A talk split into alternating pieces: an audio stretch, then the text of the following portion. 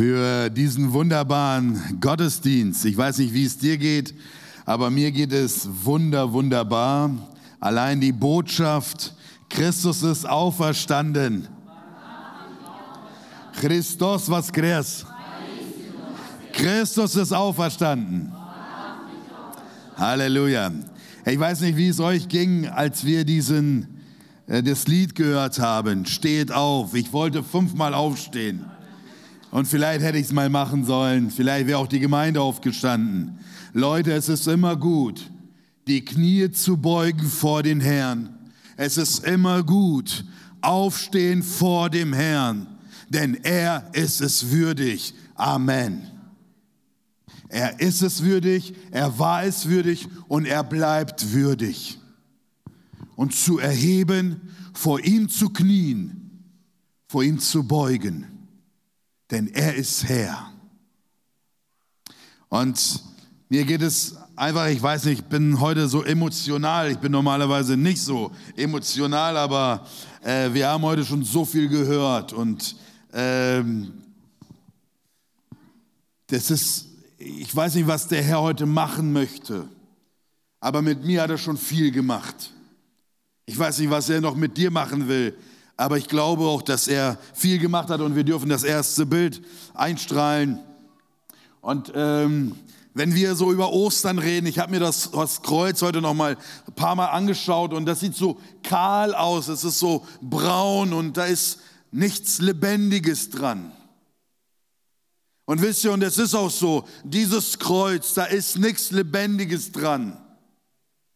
Aber es wird lebendig, nachdem wir den angenommen haben, der da drauf hing. Und wisst ihr, was dann mit unseren Kreuzen passiert? Dann werden unsere Kreuze zu diesen Blumen, denn dann entsteht Leben, lebendiges Leben, wahres Leben. Und ich hoffe, dass ein jeder Einzelne, der heute hier sitzt, dieses Leben erleben kann und erlebt, wo dein Kreuz, wo es anfängt, Blumen zu wachsen. Warum? Weil der Nährboden Jesus Christus selbst ist. Und er hat den Tod besiegt. Er hat alles besiegt. Und jetzt wächst auf meinem Kreuz Blumen weil er es vollbracht hat. Und ich hoffe, das kann jeder Einzelne in seinem Leben erleben, dass auf deinem Kreuz Leben ist. Und wir haben heute das Thema, den auferstandenen Herrn erkennen. Den auferstandenen Herrn erkennen. Und ähm, mir kommt da dieses oder kam mir sofort äh, dieses, äh, dieses Bild. Äh, und ich denke mal, wenn ich euch das Bild zeige, jeder kennt es bestimmt. Äh, das ist Maria Magdalena, die mit einigen Frauen zum, zum Grab läuft. Und sie wollen Jesus, wie wir das schon gehört haben, auch äh, einbalsamieren. Und was ist? Sie finden dort keinen. Sie schauen rein, dann begegnen ihnen zwei Engel. Wir haben unterschiedliche äh, Auslegungen und von unterschiedlichen Seiten, aber wir wissen, dass, dass äh, sie Engel begegnen, aber auch am Ende begegnet sie jemanden. Und das ist Jesus. Aber sie erkennt ihn nicht als Jesus. Und nochmal, unser Thema ist, den Auferstandenen zu erkennen. Und wir lesen das erste Wort und das steht geschrieben in Johannes Evangelium Kapitel 20, Vers 15, wo das Ganze so alles ablief. Am Ende ist es, spricht Jesus zu ihr, Frau, was weinst du? Wen suchst du? Sie meinte, es wäre der Gärtner, der zu ihr spricht. Herr, du hast ihn weggetragen, so sage mir, wo hast du ihn hingelegt? Dann will ich ihn holen spricht Jesus zu ihr, Maria. Da wandte sie sich um und spricht zu ihm auf Hebräisch, Rabbi Buni. Das bedeutet oder das heißt Meister. Was ist so vom Thema her, den Auferstandenen erkennen? Was ist heute mein Thema? Maria Magdalena, wir Wissen, sie hatte eine besondere Beziehung zu Jesus. Sie war hingegeben, sie war treu. Warum? Ich weiß es nicht, weil sie vielleicht so eine heftige Vergangenheit hatte. Maria Magdalena, sie, wie die Bibel sagt uns, sie, der Herr hat sieben Dämonen aus ihr herausgetrieben. Maria Magdalena, viele Forscher, Bibelforscher sind sich eins, dass das eine Prostituierte war. Und dass es die Frau war, die zu Jesus kam, mit ihren Tränen seine Füße benetzte und mit ihren Haaren diese Füßen trocknete. Und damals war das ein Skandal und wir wissen alle, die Bibelleser kennen, was haben die Leute um Jesus her gedacht? Sie haben es nicht gesagt. Wenn er wüsste, was das für eine Frau ist. Und Jesus wusste es. Warum? Jesus kann Gedanken lesen. Er kann auch jetzt deine lesen. Und er wusste es, was, was das für eine Frau ist. Aber er hat sie trotzdem machen lassen, weil er wusste, dass sie es ernst meinte. Und diese Maria, sie war die Erste, die den Auferstandenen gesehen hat. Und sie war auch die Person, die diese Botschaft weitergebracht hat an die Jünger. Aber was ist passiert? Die Jünger haben einfach nicht geglaubt. Aber was ist das Interessante an meinem Thema heute? Ich frage mich, wenn Jesus auferstanden ist und sich zeigen möchte, warum erkannte Maria ihn nicht? Er war anscheinend in einer anderen Gestalt. Sie dachte, das wäre der Gärtner, aber das war nicht der Gärtner. Sie hatte sogar eine andere Stimme, der Jesus, der auferstanden ist. Nicht die sie kannte. Aber was ist passiert? Sie erkannte ihn an dem, wie er sie genannt hat, Maria. Als ich den Text gelesen habe, wisst ihr, was mir durch den Kopf schoss? Die Verheirateten habt ihr bestimmt so einen Koselname oder Koselname oder so einen Liebesname. Wisst ihr, wie ich meine Frau nenne? Wie? Lilchik, genau. Das ist so meine, das ist, wenn ich Lilchik sage, dann weiß sie, wer gemeint ist. Und wisst ihr, was mir einmal passiert ist? Wir sitzen in der Familie. Mein Bruder hat auch eine Lilly geheiratet. Ich habe eine Lilia geheiratet und er hat eine Lilly geheiratet. Und ich sitze da und nenne sie irgendwie Lilchik. Meine Frau guckt. Zu Hause gab es Diskussionen.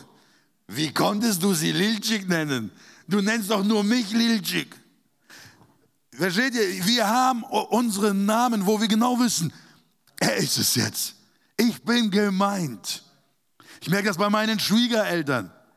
Nur mein Schwiegervater darf sie, ähm, äh, er nennt sie Lernka immer. Ich denke mal, Lernka, Mensch, das ist doch so grob und so. Nein, das ist irgendwie, das ist so, er darf nur sie so nennen. Und wenn er das sagt, dann, dann weiß meine Schwiegermama, das ist ihr Mann, der sie so nennt. Ich habe keine Ahnung, was Maria hier äh, damals erlebt hat, aber sie wusste, dass es jetzt der Mann ist, der sie anspricht, dass es Jesus ist, der sie liebt. Und es ist so, dass die, als ich, als ich das so gelesen habe, habe ich, muss ich sofort dran denken, Jesaja 43, Vers 1. Was steht geschrieben in Jesaja 43? Ich weiß nicht, habe ich das aufgeschrieben? Genau. Ich habe, kein, äh, habe keine Angst. Ich habe dich erlöst. Ich habe dich bei deinem Namen gerufen. Du gehörst mir. Sagt Gott zu dem Volk Israel. Und ich möchte dir noch sagen, er sagt es auch heute zu dir und zu mir. Und die erste Frage, kennst du dein, den Namen, wie Jesus dich nennt? Und ich möchte dir sagen, er hat es nicht nur einmal gesagt, er sagt es immer und immer wieder. Kennst du den Namen? Wenn Jesus dich anspricht, erkennst du es, es ist Jesus? Oder sagst du, boah, das ist schon lange her. Und ich sage dir eins, Jesus spricht dich an. Und Jesus, warum spricht er uns? Weil er uns liebt weil er uns erlöst hat und weil er uns bei unserem Namen nennt. Keiner konnte Maria so sagen, wie Jesus es gesagt hat. Und glaubt es mir, Maria hatte viele Erfahrungen mit Männern. Wenn sie eine Prostituierte war, sie wurde aber nur auf ihren Körper reduziert. Aber Jesus hat ihr die wahre Liebe gezeigt. Jesus hat ihr die wahre Freude und Erfüllung gezeigt. Jesus war derjenige, der ihr das wahre Leben gezeigt hat. Und er hat ihr wieder den Wert gegeben. Er hat, sie wieder eine, er hat ihr wieder eine Würde gegeben. Er hat sie wieder hergestellt. Und ich möchte dir heute sagen, wenn dein Kreuz immer noch so kahl ist, dann fehlt dir Jesus. Dann fehlt dir das Leben. Und er ist derjenige, der Würde wiederherstellt. Er ist derjenige, der dir den Wert gibt. Er ist derjenige, der dich erhebt. Und er ist derjenige, der es mit dir wirklich ernst meint und gut meint. Ich weiß nicht, wie deine Vergangenheit aussah, aber er ist derjenige, der wieder alles herstellt. Und er kennt deinen Namen. Und wenn er deinen Namen ruft, frage auch an dich, erkennst du es, dass es Jesus ist, der zu dir redet? Oder denkst du, es ist nur der Hausmeister, es ist nur der Gärtner, ach, das ist nur mein Arbeitskollege, ach, das ist nur meine Frau oder mein Mann oder das sind nur meine Kinder. Ich weiß nicht, ob ihr das kennt, aber ich kenne das. Wenn ich manchmal rede, dann denke ich, der Herr redet jetzt. Und wisst ihr was, manchen Leuten habe ich das schon gesagt.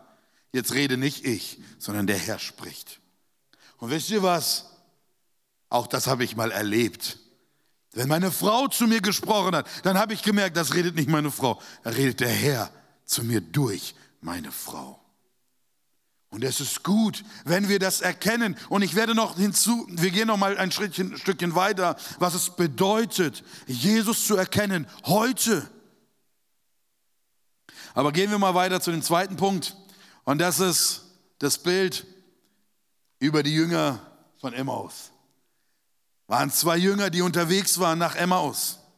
Und sie haben darüber geredet, was passiert ist, was geschehen ist, was wir heute schon gehört haben, über die Kreuzigung. Sie haben über das Wort geredet. Und was steht geschrieben? Markus Kapitel 16, Vers 12. Danach aber offenbarte er sich zweien von ihnen in einer, und jetzt schaut mal zu, anderen Gestalt unterwe ähm, in einer anderen Gestalt unterwegs, als sie aufs Land gingen. Ich habe gedacht, merkt ihr diese Spannung in diesem Vers? Danach aber offenbarte er sich. Also wenn ich mich jemandem offenbaren möchte, dann verkleide ich mich doch nicht, oder? Dann verstelle ich mich nicht. Dann müssen alle sehen, ich bin's, Paul hier. Ich weiß nicht, was Jesus damit wollte.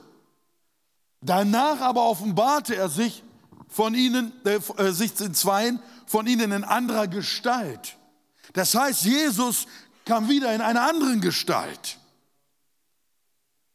Ich hoffe am Ende, dass wir einen Dreh reinbekommen. Warum tut er das? Und ich glaube, dass Jesus das tut, weil er ihnen zeigen möchte, dass es gibt eine andere Phase. Ihr kommt in eine andere Situation. Ich werde nicht mehr bei euch sein. Ich werde zu meinem Vater gehen. Ich werde den Heiligen Geist geben. Und trotzdem bin ich bei euch äh, alle Tage bis an der Weltende. Und trotzdem, auch wenn ich nicht da bin, bin ich doch bei euch. Und ich hoffe, dass wir heute die Tiefe verstehen werden, was Jesus uns vermitteln wollte dadurch. Er zeigte sich in einer anderen Gestalt und doch wollte er sich offenbaren. Und ich glaube, es ist wichtig, dass wir erkennen, dass wir auch heute noch Jesus erkennen, denn er offenbart sich immer wieder. Und die Emmaus-Jünger, das war so, Lukas 24 lesen wir, und es geschah, als er mit ihnen zu Tisch lag, nahm er das Brot und segnete es, und als er es gebrochen hatte, reichte er es ihnen. Ihre Augen aber wurden aufgetan und sie erkannten ihn und er wurde vor ihnen unsichtbar. Und sie sprachen zueinander, brannte nicht unser Herz in uns, wie er auf dem Weg zu uns redete und wer uns die Schriften öffnete. Die zwei Jünger, die brauchten etwas länger, um zu erkennen, dass es Jesus war, der mit ihnen unterwegs war. Und ich möchte euch fragen, haben wir solche Zeiten? Brennt unser Herz noch, wenn wir das Wort hören? Brennt unser Herz, wenn wir das Wort lesen? Brennt unser Herz, wenn wir auf die Bibelstunden sind und das Wort hören? Und die andere Frage, reden wir noch zu Hause über das Wort? Das ist eine Herausforderung. Sie sagten, unser Herz brannte, als er uns das Wort offenbarte. Das ist eine wichtige Frage. Warum? Erkennen wir heute noch Jesus? Oder ist es alles Geschichte, was wir hier machen? Oder erinnern wir uns nur noch daran? Und ich möchte euch herausfordern und fragen, brennt unser Herz, wenn wir die Bibel lesen? Ich möchte dir sagen, ich durfte es wieder neu erleben und erfahren, weil ich gesagt habe, Herr, ich möchte nicht nur von Erinnerungen leben, ich möchte das Leben live leben und erleben. Das Leben wird gelebt. Und die Bibel sagt uns, ihr Herz brannte. Und ich finde es immer so toll, wenn ich mit Leuten rede, die dann auch mir damals, äh, zum Beispiel, wir hatten jetzt wieder einen Saunaabend mit dem Deutschen Hauskreis. Und dann äh, sagte, der Andi ist glaube ich jetzt gar nicht da, deswegen erzähle ich es euch jetzt. Der Andi sagte, du weißt was, ich war mit meinem Schwager unterwegs. Der war mal hier bei mir. Und ich sag dir eins, Paul, ich wollte nicht nur über Häuser und Wohnmobile reden oder Urlaube. Ich wollte mehr mit ihm reden. Ich wollte mit ihm über Jesus reden. Aber ich habe es nicht geschafft. Ich möchte dich fragen, über was redest du, wenn du mit deinen Freunden unterwegs bist? Redet ihr nur über das Geld? Redet ihr nur über Urlaube? Redet ihr nur über Familie? Oder redet ihr auch über Gott? Was ist, wenn die jungen Leute mit, in, mit unterwegs sind? Redet ihr nur über Fußball oder Volleyball? Oder redet ihr auch noch über etwas mehr? Es gibt viel, viel mehr. Ich möchte euch sagen, es gibt viele Dinge, da wo unser Herz wirklich brennt. Da wo wir wirklich aufgeregt sind. Und es wird nur brennen, wenn wir uns mit dem Wort beschäftigen. Denn das Kreuz verbindet uns einerseits uns mit Gott, aber auch gleichzeitig verbindet uns das Kreuz mit, uns, mit den Geschwistern. Ich und meine Geschwister. Und ich möchte dir eins sagen. Ich glaube daran, dass Jesus uns einfach sagt, erkennst du Jesus in deinen Glaubensgeschwistern? Und ich möchte jetzt das mal umdrehen. Erkennt man in dir Jesus? Und ich möchte euch sagen, auch warum. Ich beweise euch das biblisch. Matthäus 25, 44 steht geschrieben, und es wird die Zeit kommen, da werden Leute so reden. Denn wir wissen, es wird die Zeit kommen, wo er wiederkommen wird. Dann werden auch sie antworten und sagen, Herr, wann haben wir dich hungrig gesehen? Oder durstig? Oder als Fremdling? Oder nackt oder krank? Oder im Gefängnis? Oder wann haben wir nicht gedient? Und Jesus wird dann antworten und sagen, wahrlich, ich sage euch, was ihr einem dieser Geringsten nicht getan habt, das habt ihr auch mir nicht getan. Das heißt, wenn wir einander dienen, dann dienen wir Jesus. Und nochmal die Frage besteht, erkennt man aber auch in dir Jesus? Und genau das wollte er den Menschen deutlich machen. Er sagte, ich bin nicht mehr da und ihr sollt auch kein Bildnis von mir machen. Ihr sollt keine Ikone haben. Ihr sollt keine, was weiß ich, aufstellen und anbeten. Ich war in Rom, ich war in Israel. Leute, was geben Leute für Geld aus? Was fassen sie alles an? Was küssen sie alles? Und denken, das macht sie heilig und denken, das bringt ihnen Glück. in Rom, im Petersdom, da steht ein Petrus. Ich habe leider keine Bilder dabei. Aus Bronze. Und sein, ich glaube, der rechte Fuß, der eine Fuß ist so, der andere ist so. Warum? Weil die Leute immer streicheln. Das ganze Kupfer ist schon abgeschliffen. Nur vom Streicheln. So ein Stück kürzer, Metall, vom Küssen und Streicheln. Da denkst du, Leute, was betet ihr alles an? In Israel sind die Steine glatt, geschliffen von Menschenhaut, weil sie die Steine bewegen. Da war Jesus, saß drauf und so weiter und so fort. Aber ich möchte gar nicht weit zeigen auf andere Menschen. Ich möchte uns fragen, was beten wir hier an? Auch wir können ganz schnell Götter haben. Was uns wichtig ist, wichtiger wird. Was, wir, was für uns heilig ist, was uns genommen wird. Und dann werden wir weinen. Ich habe in der Seelsorge einen Menschen gehabt und ich habe für ihn gebetet, habe gesagt, Herr, ich weiß nicht mehr, was ich ihm sagen soll. Und dann sagte mir der Herr einen Satz. Und ich habe ihm gesagt, ich sagte, dein großes Problem ist das. Da, wo du lachst, da müsstest du weinen. Aber da, wo du weinst, da dürftest du eigentlich lachen. Und was meine ich damit? Ich meine damit, dass er zum Beispiel krumme Geschäfte gemacht. Und dann sind die Türen bei ihm zugegangen. Und wisst ihr was? Das fand er traurig. Da war er traurig, dass die krummen Geschäfte, dass er nicht mehr Geld verdienen konnte. Ich habe gesagt, da musst du Gott loben und preisen, da musst du jubeln, dass diese, dieser Weg gestoppt ist. Aber da weinst du. Und dann sage ich ihm, und da, wo er seine Familie fast verloren hat, da konnte er noch lachen und, und erzählen und noch Witze drüber machen wo ich sage, hey, merkst du nicht, hier müsstest du weinen, aber hier lachst du. Wie verdreht. Und ich möchte dich fragen, vielleicht gibt es auch in deinem Leben Dinge, wo du eigentlich weinen müsstest, aber da lachst du. Und wo du aber wirklich aufhören sollst zu weinen, um zu lachen, aber das, dem weinst du nach.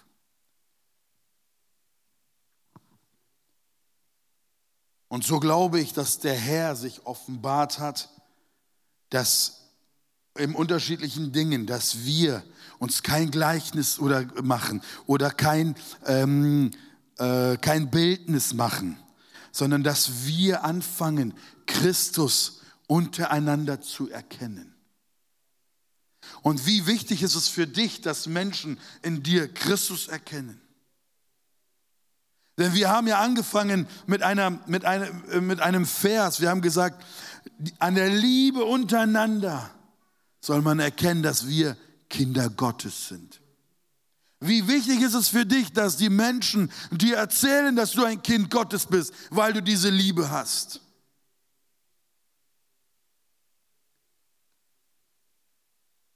Erkennen wir heute noch Jesus Christus, den Auferstandenen? Und ich möchte zum letzten Bild kommen und man nennt ihn oft der ungläubige Thomas. Aber ich muss sagen, es hat ja nicht nur Thomas allein hat ja äh, das nicht geglaubt, sondern es waren auch die anderen Jünger, die haben ja auch alle nicht geglaubt.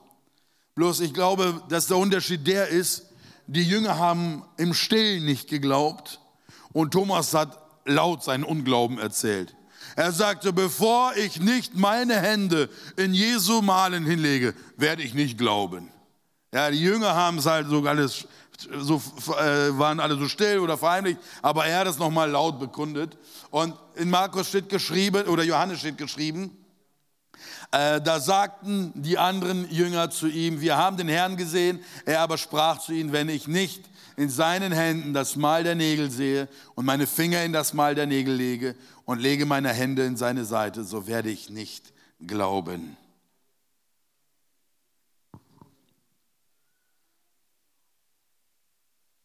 Und weiter sagt uns die Bibel, danach offenbarte er sich den Elfen selbst, als sie zu Tisch saßen, und tadelte ihren Unglauben und die Härte ihres Herzens dass sie denen, die ihn auferstanden gesehen hatten, nicht geglaubt hatten. Schaut mal, wenn wir diesen Vers so schnell lesen, dann fällt uns da nicht so viel auf. Aber lass uns wir nochmal noch mal darauf zukommen, wo Jesus dann sich den Elf gezeigt hat. Er hat sich als erstes der Maria gezeigt. Er hat sich als erstes den Emmaus, dann als zweites den Emmaus-Jüngern gezeigt. Danach hat er sich den elf, äh, den elf Jüngern gezeigt. Thomas war nicht da und danach hat er sich dem Thomas gezeigt. Und warum tadelt er sie? Schaut mal, ich, ich habe immer gedacht, Jesus tadelt sie oder Jesus ähm, äh, schimpft mit ihnen, dass sie nicht an das Wort geglaubt haben, was er ihnen immer verkündigt hat. Aber hier tadelt er sie, dass sie denen, die ihn auferstanden gesehen hatten, nicht geglaubt hatten. Das heißt, er sagt den Jüngern, warum habt ihr Maria nicht geglaubt?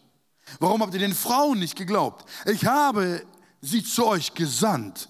Sie sollten davon berichten. Und ich glaube, dass diese, die, die Bibelstellen, die zeigen alles da, da, dahin, dass Jesus, er offenbarte sich in unterschiedlicher Weise, damit sie lernen sollten, ihn in ihren Glaubensgeschwistern zu erkennen und zu sehen. Weil er ist ja sichtbar nicht mehr da. Er sandte den Heiligen Geist und der Heilige Geist lebt in uns. Und inwieweit kann man in uns Jesus erkennen? Und weiter sagt er, Jesus spricht zu ihm, Thomas, du hast geglaubt, weil du mich gesehen hast. Glückselig sind die, die nicht sehen und doch glauben. Und was will ich dazu sagen? Ich möchte dazu sagen, dass es auch bei uns in den Gemeinden Christen gibt, die sagen, weißt du was, andere erleben es, ich nicht. Andere haben es gesehen, ich nicht. Wenn ich das und das gesehen hätte, dann würde ich auch glauben, so wie er. Wenn ich das erlebt hätte, dann würde ich auch so dienen wie er. Wenn ich das bekommen hätte, dann würde ich auch alles geben. Merkt ihr etwas? Wie schnell wir wegkommen und wo Jesus dich heute tadelt und sagt, du bist nicht glückselig, weil du immer noch sagst, ich will sehen, ich will sehen. Und Jesus sagt, glückselig sind die, die nicht sehen und doch glauben. Und da schließt sich der Kreis. Jesus offenbart sich in unterschiedlichen Gestalten. Warum? Er wollte nicht, dass wir uns einen Gott machen oder Götter machen. Und wir wären doch nicht besser wie die Pharisäer, denn die haben auch gesagt, Jesus, noch ein Wunder, noch ein Wunder und dann glauben wir. Jesus sagt, ey, wollt ihr mich veräppeln? Ich habe euch schon tausend Wunder gezeigt und ihr glaubt auch noch immer nicht. Und meint ihr, dieses eine Wunder würde den, das, Wasser um, äh, äh das Wasser zum Überlaufen bringen? Würde euch Glauben schenken? Nein. Ich möchte dir eins sagen. Du hast in deinem Leben auch schon sehr viele Wunder erlebt. Und du sagst immer wieder, Herr, noch ein Wunder, dann glaube ich. Herr, noch das, was er hatte, dann glaube ich. Und ihr merkt, wie wir uns selbst belügen. Und so möchte ich uns herausfordern und aber auch gleichzeitig einladen und dich heute fragen, die Auferstehung des Herrn zu erkennen. Erkennen wir den Herrn in unserer heutigen Zeit. Und erkennen wir den Herrn durch, wird der Herr durch mich oder durch dich erkannt? Denn der Herr sagt, ich lebe in euch. Der Heilige Geist ist in euch.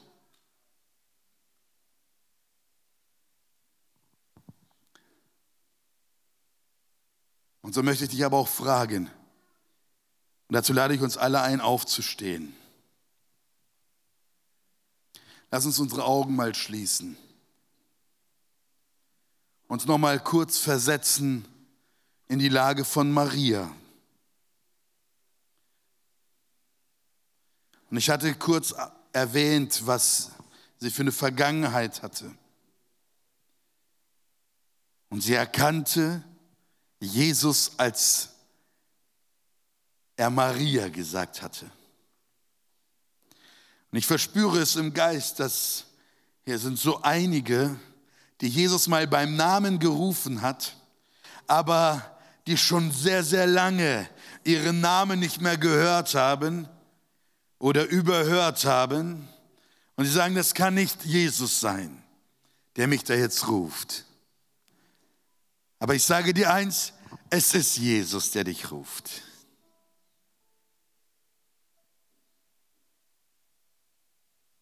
Und ich möchte dir auch sagen, es gibt auch so einige Emmaus-Jünger unter uns. Wisst ihr, was es wir Emmaus-Jünger sind? Das sind so die Jünger, die nach drei Tagen alles wieder vergessen. Jesus hatte drei Jahre gelehrt. Er war drei Jahre mit ihnen unterwegs, aber nach drei Tagen haben sie alles vergessen. Er hat ihnen doch gesagt, er wird gekreuzigt. Er hat ihnen doch gesagt, er wird nach drei Tagen auferstehen und so weiter. Haben die alles wieder vergessen. Und es gibt auch Emmaus-Jünger unter uns, die schon sehr, sehr lange kein Brennen verspürt haben, wo sie das Wort gelesen haben und wo sie sagen, brannte nicht unser Herz, als er uns das Wort offenbart hat und ausgelegt hat.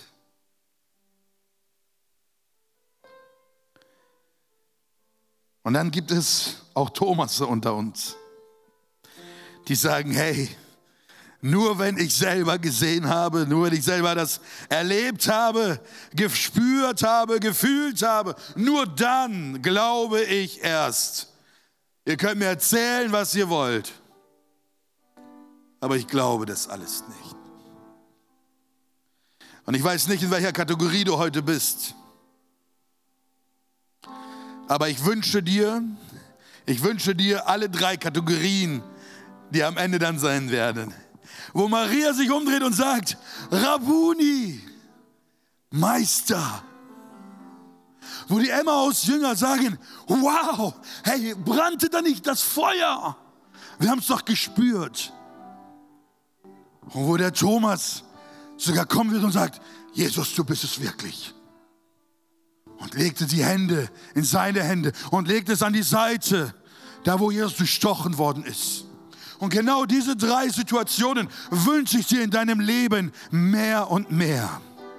Aber nicht die, die am Anfang sind, sondern das, was am Ende kommt. Dass du Jesus erkennst, dass du Jesus erkennst, dass du den Auferstandenen erkennst. Denn die Bibel sagt, das Grab ist leer. Halleluja. Halleluja, Jesus ist hier. Er ist schon den ganzen Morgen hier. Halleluja. Oh Herr, du bist gut zu uns. Du offenbarst uns dein Wort. Du öffnest uns dein Wort.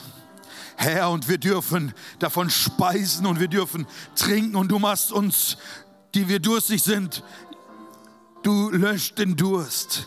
Die wir hungrig sind, du, du füllst unseren Magen und nicht nur unseren Magen, unser Herz. Halleluja. Und so möchte ich heute Menschen einladen, die das Kreuz hier sehen das so kahl ist und so kalt und so leer. Und wenn du möchtest, dass auf deinem Kreuz anfangen Blumen zu wachsen, dann lade ich dich heute ein, nach vorne zu kommen und lass für dich beten. Bekenne, offenbare und komm nach vorne. Wir wollen als Gemeinde für dich beten, damit Blumen auf deinem Kreuz wachsen. Denn es ist Jesus, der Leben schenkt. In Jesu Namen. Halleluja.